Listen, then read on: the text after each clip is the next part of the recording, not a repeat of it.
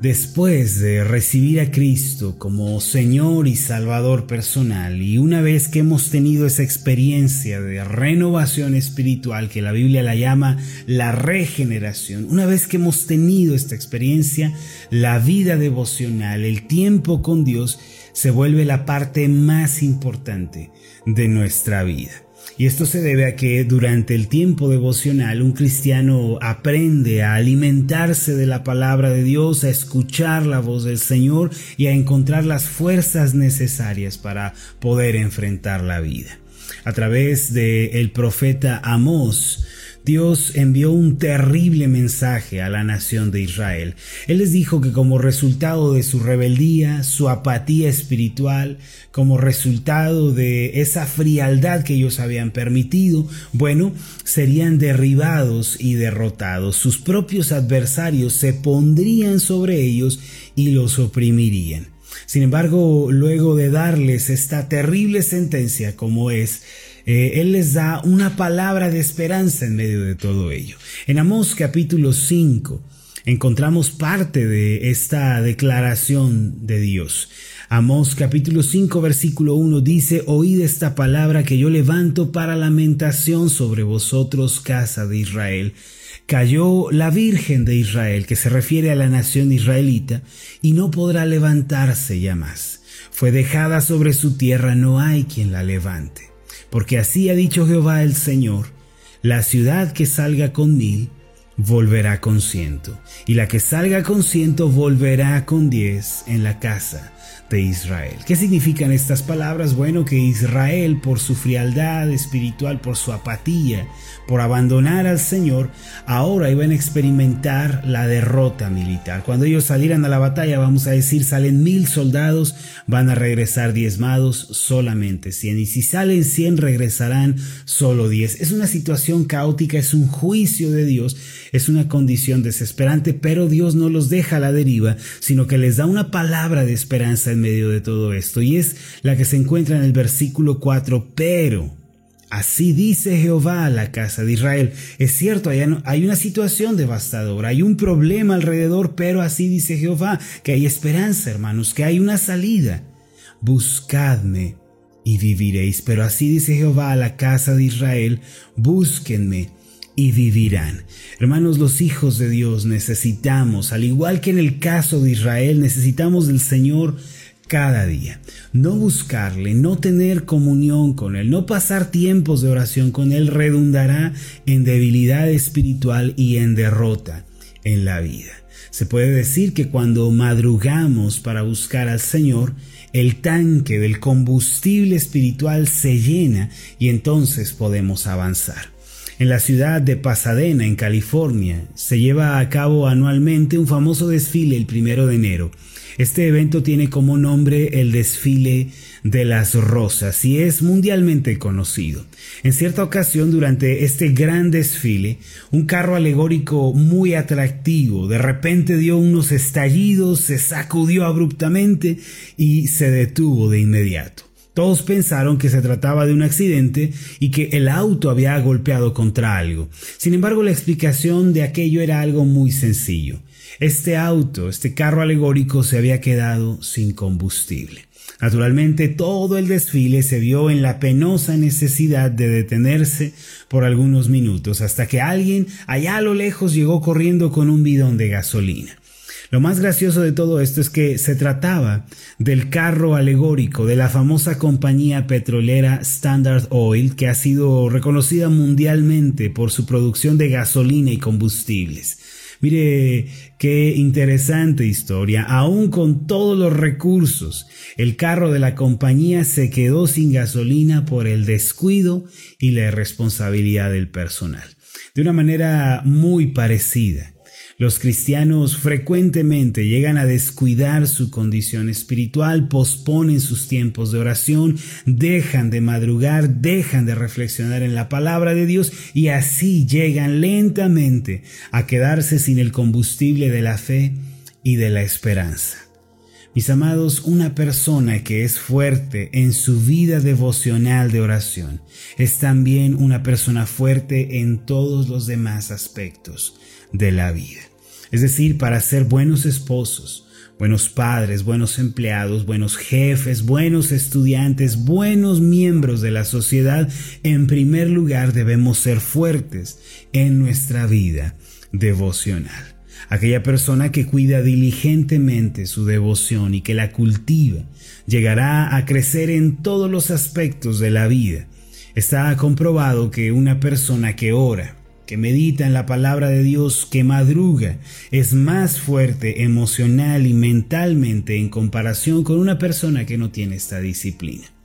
La mayor parte de nuestros problemas, es cierto, no nos afectarían tanto si tan solo nos dedicáramos más a Dios en esos tiempos privados de oración. Escuché hace tiempo a un hermano de la iglesia que me dijo, desde que paso tiempo en oración, desde que me he propuesto madrugar a buscar al Señor, ya no me siento irritado por todo, y lo que antes me molestaba ahora ya no tiene importancia.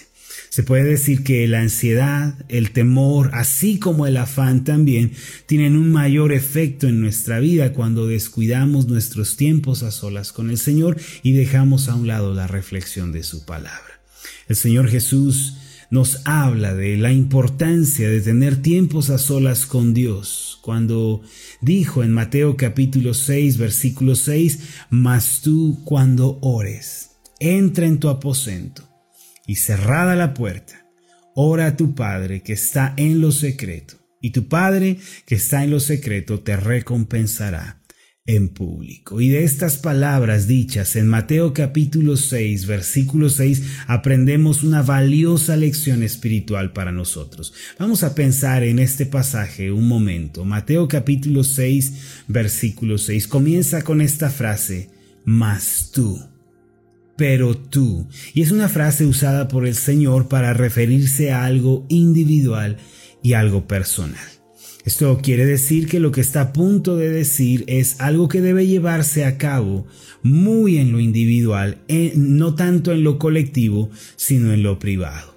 Esta, mis amados, es una bendición, pues significa que Dios desea tener relación personal e individual con cada uno de nosotros y que tenemos la bendición de dirigirnos a Él de manera completamente personal. Dice el pasaje, más tú y prosigue cuando ores. Y se refiere al tiempo de conversación con Dios.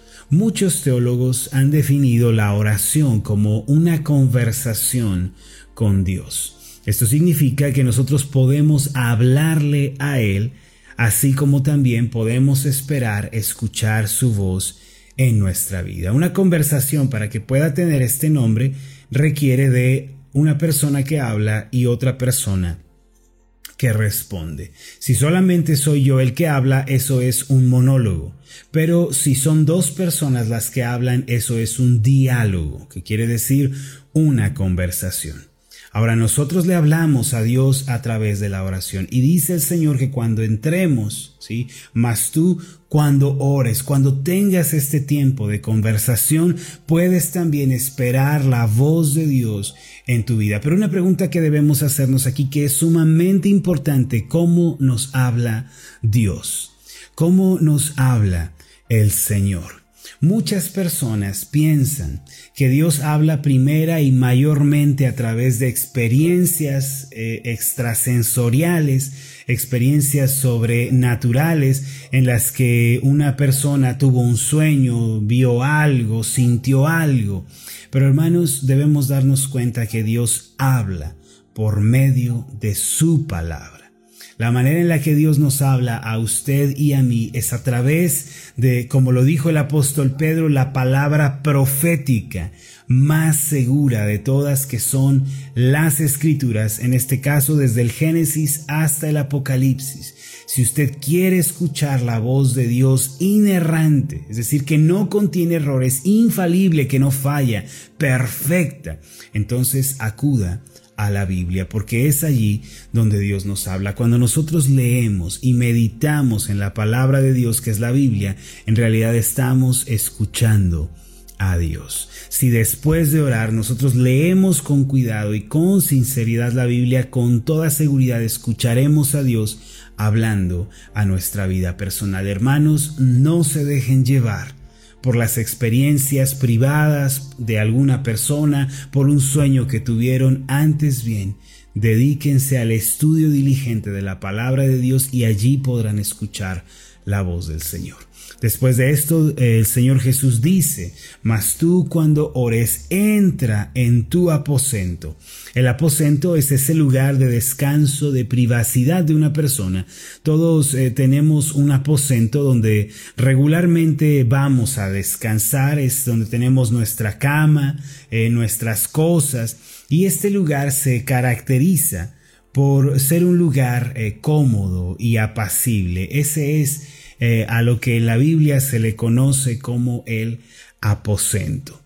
A través de esto el Señor nos está diciendo que si bien podemos orar nosotros en todas partes en donde estamos, en la oficina, de camino al trabajo, en el tráfico, eh, en la casa, podemos orar en todas partes, en nuestro pensamiento, es importante entrar también a nuestro aposento para tener comunión con el Padre. Qué bueno que podamos orar allá en la escuela, que podamos orar allá en la biblioteca, eso es muy bueno, pues debemos tener una mente de oración que busca, alaba, glorifica al Señor en todo tiempo, pero muy importante, debemos apartar un espacio especial para entrar en nuestra habitación y hablar al Padre Celestial. ¿Qué quiere decir? Bueno, ese aposento puede decirse que es nuestro lugar secreto en donde nos encontramos a solas con Dios para descansar en Él. Además, en Mateo capítulo 6, versículo 6, el Señor dice, y cerrada la puerta, mas tú cuando ores, entra en tu aposento y cerrada la puerta. Esta frase se refiere a una separación de tiempo y lugar. Cerramos la puerta cuando no queremos ser interrumpidos o para dejar algo fuera. Y lo mismo sucede en este tiempo privado. Cerrar la puerta significa dedicar el tiempo totalmente a Dios.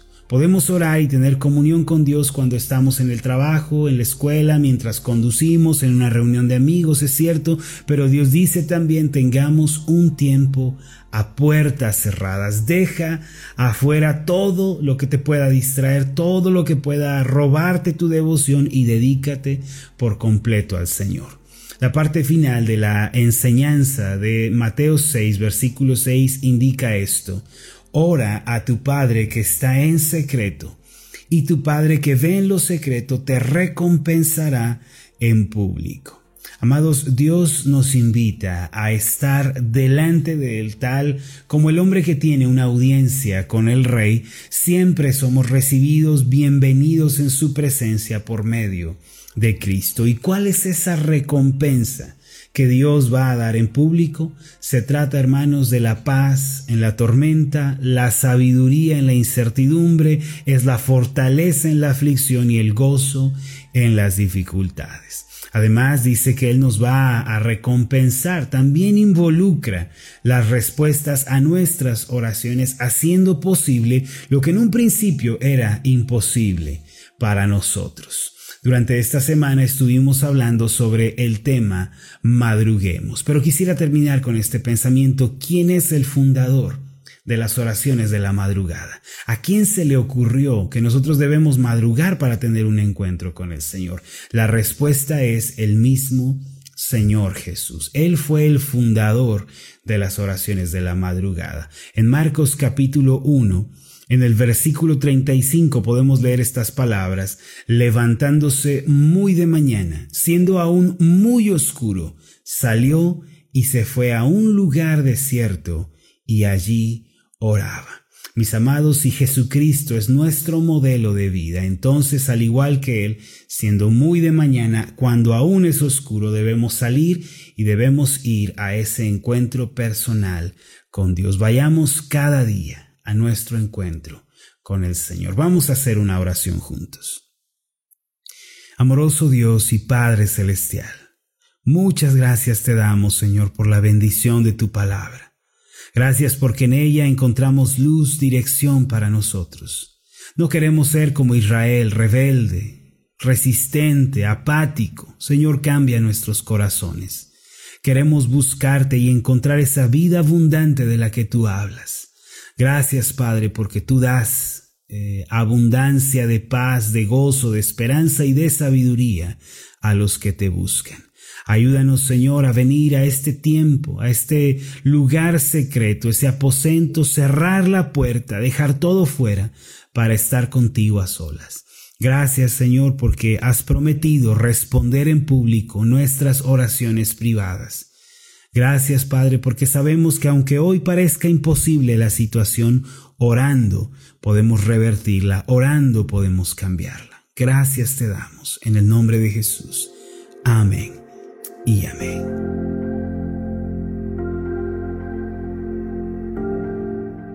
Hola, ¿qué tal? Mi nombre es Marlon Corona, soy el pastor de la iglesia Ascender en la ciudad de Zapopan, Jalisco, en México. Le agradezco mucho por haberme seguido con esta meditación. Mi oración siempre es que usted sea prosperado en todas las cosas y goce de una buena salud, así como prospera en su alma. Lo invito a que ore por las meditaciones Ascender y le pregunte a Dios cómo puede usted ser de bendición para este ministerio. Las meditaciones Ascender son impulsadas y apoyadas por nuestros oyentes. Reciba un fuerte abrazo de mi parte. Que Dios le bendiga. Hasta la próxima.